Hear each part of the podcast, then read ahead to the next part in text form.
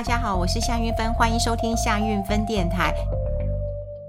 最近大家心情好吗？好，感觉不太好了。看股市，呃，这样的一个下跌，或者是你手上有呃股票的，应该呃不太开心哈，不太开心。那我们就呃来聊一聊了哈，因为在呃投资市场当中啊，我觉得呃越悲观呃越不看好的时候，其实你反而应该呃。乐观一点，呃，怎么说呢？因为投资市场哈，坦白讲了，嗯，当然有人讲说有三种人比较稳健的，有保守的跟积极的哈。那从来我都不认为有三种人，我觉得是呃，在大多头的时候呢，这个呃稳健的哈，当然就不见了，就积极的会更积极。啊，那在保守的时候呢？诶，其实你又保守又再更保守了。像现在，我觉得坏消息满天飞，好，满天飞，然后你都看不到一个好消息，每一个人都很悲观。在这个时候，在这个时候，我其实有看到有很多人哈，呃，在呃这个呃脸书上就很大方的贴出来说，你看我都已经进场了哈。嗯，我坦白讲，会贴出来的都是小户，他买个一张、两张，好，那你真的要不要跟？其实我觉得你可以不用跟。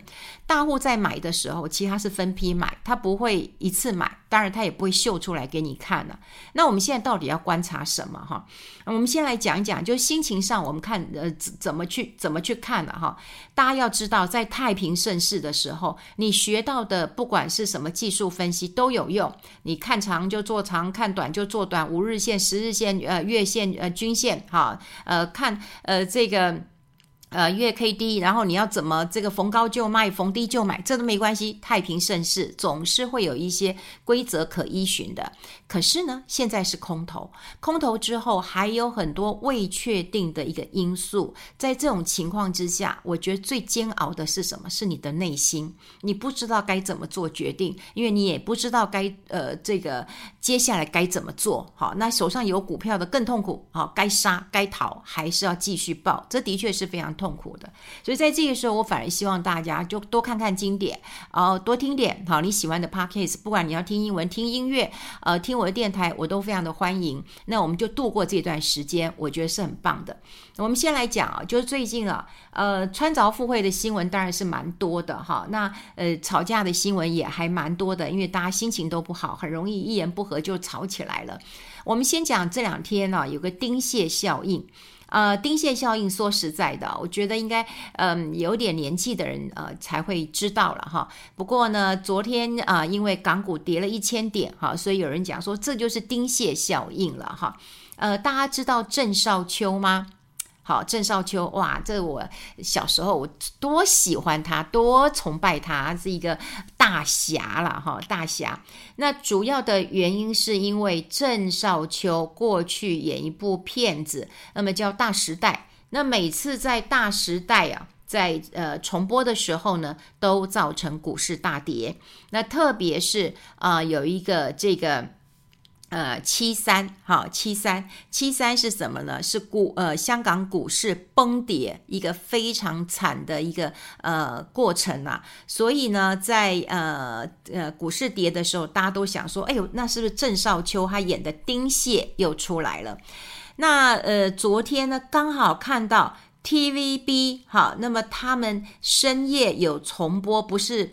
呃，大时代他们重播的是大都会，那因为呢，主角还是郑少秋，哈，郑少秋，所以无独有偶啊，和偶尔就很多人就讲说，哎，拜托你赶快腰斩重播了吧，不然的话，那个丁蟹效应 又要又要来了哈。丁蟹效应其实在香港啊，在财经界都引起很多的一个讨论，但丁蟹效应说实在，大家都会认为这只是一个。巧合嘛？怎么会郑少秋啊？这个演演的戏，然后呃，就会造成这么大的一个一个一个一个冲击跟影响了哈。好，那丁蟹效应其实就刚刚讲过，是在大时代演的时候呢，这个股市就跌。那事实上哈，丁蟹效应最早是什么？就是一九七三年香港的股灾。香港那时候的股灾呢，就是跌到跌幅是九十一点五四 percent。那大家如果有兴趣的话，可以看 YouTube 上面有呃这个我主持 Today 才知道，那时候跟张宏昌有聊到这一点，就是这个股市的累积跌幅有九十一点五四 percent，这趴到地上去了。那么电视剧这个大时呃大时代，好。就是以香港这个七三股灾为背景，那当时还创造了一个丁蟹效应啊，哈，丁蟹效应。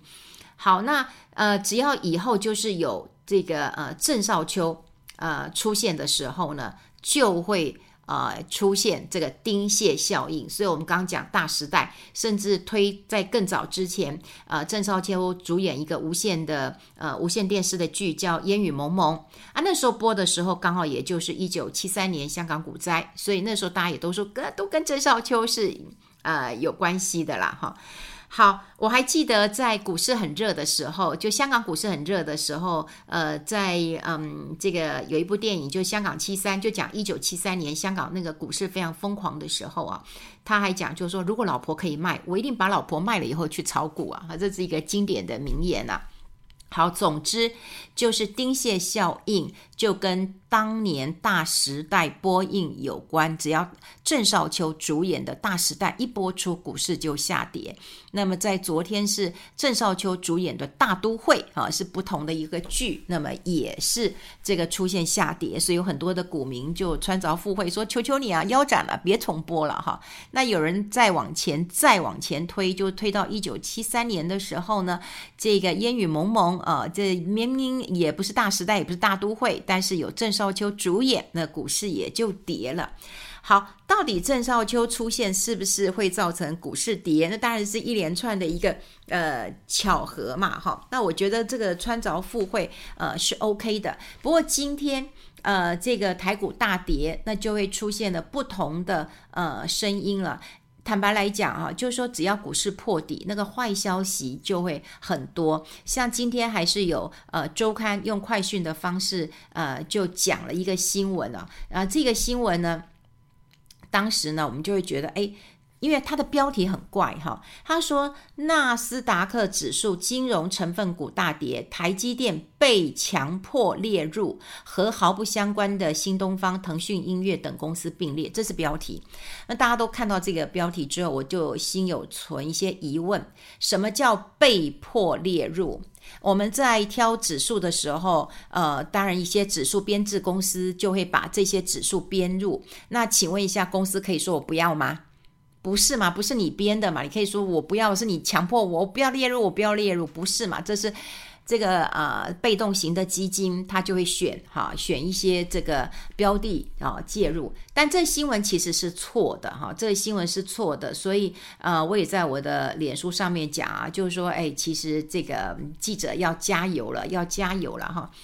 呃，台呃，消息是说，纳斯达克的金融指数，哈，金融，哈，金融就是 Gold Gold 哈，Dragon 龙哈，这个把台积电强迫纳入哈，这第一个本来就没有强迫这件事情，因为指数公司要纳入哪一家公司，不用经过你同意，他要把你踢掉，也不用经过你公司的一个同意，这是他编制的一个手法。那媒体呢，把纳斯达克中国。金融指数跟 MSCI 的中国金融指数搞混了，听起来都很像，一个是纳斯达克中国金融指数，另外一个是 MSCI 中国金融指数。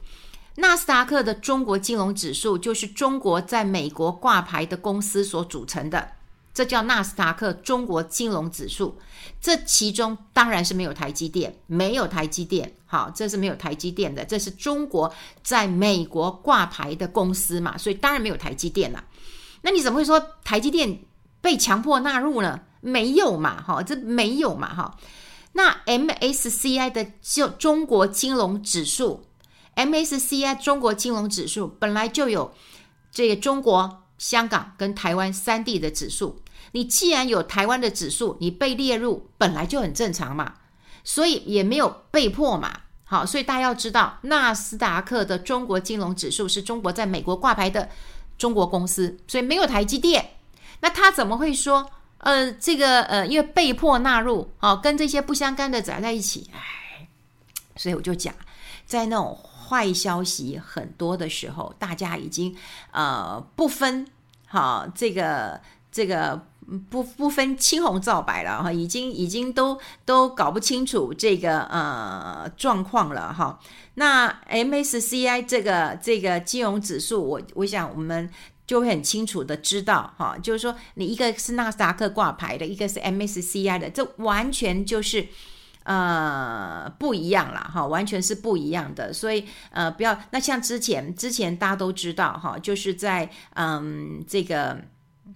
呃，港股大跌的时候，那也有人讲啊，就是说，哦，港股跌啊，其实就是那个要把那个港币哈跟这个呃跟人民币呃一样了，好，就是消息其实会非常非常的呃多，然后是非常的混乱。那你说以前其实我们也有听过了啊，就是说，哎，那这个 那个嗯台币好跟这个。这个人民币啊，要不然一样了哈。也其实讲过，不过后来这些都是都是假的哈，都是假的，都是市场的一个呃传言呐哈。所以大家一定要就是在嗯越市场哈，市场越这个呃悲观的时候，然后一定要越冷静的来看一看。好，就是到底有哪一些的这个新闻啦？哈，就像说我我当然嗯，我刚讲了一个杂志嘛，哈，另外我也我觉得最近我也很想讲一些杂志，不过因为有些杂志会听我的 podcast，然后就会来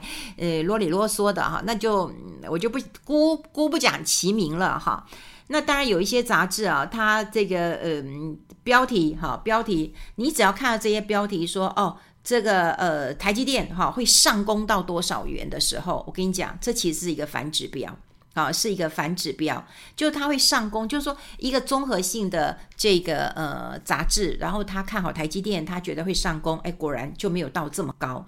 那现在他又出一个说，哦，到了这个嗯、呃，这个这个订单会出问题，会到了一个冰风暴。那我也觉得没有这么大的一个。呃，悲观啦、那总之，那你说现在该怎么看？你说现在该怎么看？那很难看呐、啊，本来就很不容易看呃清楚哈。第一个真的很不容易看清楚。现在当然大家最关心的就是台积电，因为台积电其实是一个呃很重要的嗯。这个我们的人气指标也好，那股价这样的下跌，你说今天呃最低跌到三呃三百七十一块钱嘛哈，那如果说以台积电季配息呃它一季是二点七五乘以四季再配十一块钱，那十一块钱啊、除以三百七十一好。那这个殖利率当然就有稍微提高一点，到二点九左右了哈，二点九左右。可是我们我们一之前也跟大家讲过，哈，它殖利率就二点九，也稍微好一点。大家以前可能你银行定存只有一趴的时候，你看到这个殖利率你会流口水。好，但现在呢，美国利息已经往上升了，哈，就它有四趴左右，三趴四趴了，你就会觉得这个二点九趴不具吸引力了。所以台积电未来会怎么看呢？其实，呃。不但是它的这个嗯，实际就二零二三年它实际的 EPS 会是多少？你看不懂，好，真的看不懂，不是我看不懂，是台积电自己就看不懂。好，所以到底它实际的 EPS，大家只有猜三十六到三十八块。那三十六到三十八，那大家可以乘 EPS，你就可以猜乘十倍、乘十五倍，还是说在呃去年更好的时候，你可以给它二十五倍。那现在看起来，台积电的问题真的不是只有产业的变化，好，也不是只有说哦，美美美美国升息以后，我们这个殖利率下降的因素，最重要的还是地缘政治，好，这个地缘政治这个问题了。那地缘政治啊，我我我我倒觉得啦，哈，就是说，呃，现在看起来到底要怎么看呢？我只有看到，嗯，呃，童子贤。好，童子贤就是我看到《经济日报》，那么他有童子贤的一个访问，我倒觉得哈，呃，童子贤，因为毕竟他是业界呃出身的哈，他很清楚的一个提到了，他说太平洋不不太平了，哈，他认为美国跟中国未来会脱钩。如果我们照这样的一个判断，不管说美国的一个禁令一直发一直发，那么现在看起来是习近平那么这个独掌大权了哈，看起来两个对立其实会呃更强的。那只是说现在啊，这个半导体大家都知道，它很复杂，它不是说我关起门来我来我可以自己做，它几乎会用到全世界的分工，它的涂料，它的它这个真的非常非常的一个多，所以都是因为全世界合作才有办法把这个产业链做起来。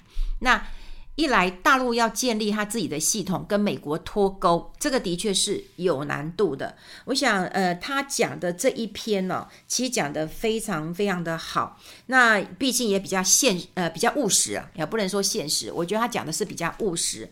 呃，我早一天。会呃把这个文章哈、再跟大家来谈一谈，只不过我觉得现在的氛围当中啊，你关心的不是只有呃这个今天的变化、明天的变化，你关心的，我觉得要看是你自己财务的变化。呃，我们股市下跌的时候，你的股票其实未必跌，对吧？你有没有想过，你当时选的股票可能是未必会下跌的？好，那你现在对于股票持有的信心有没有动摇？好，有没有动摇？有没有改变？那在痛痛苦的时候，你缺不缺钱？如果你不缺钱，你有办法熬过这段时间？我想这段时间其实是，呃，坦白讲是蛮难熬的。可是破底之后，当然有人讲说，哦，看起来的确是像万一了，好，就往一呃一万呃一千点呃这个迈进了，因为看起来是悲观的。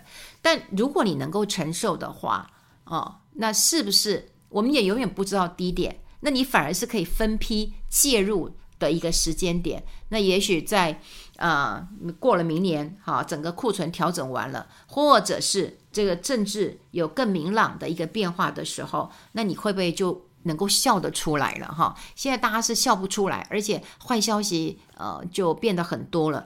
在这个时候，我反而希望大家就是放宽心吧，好，放宽心吧。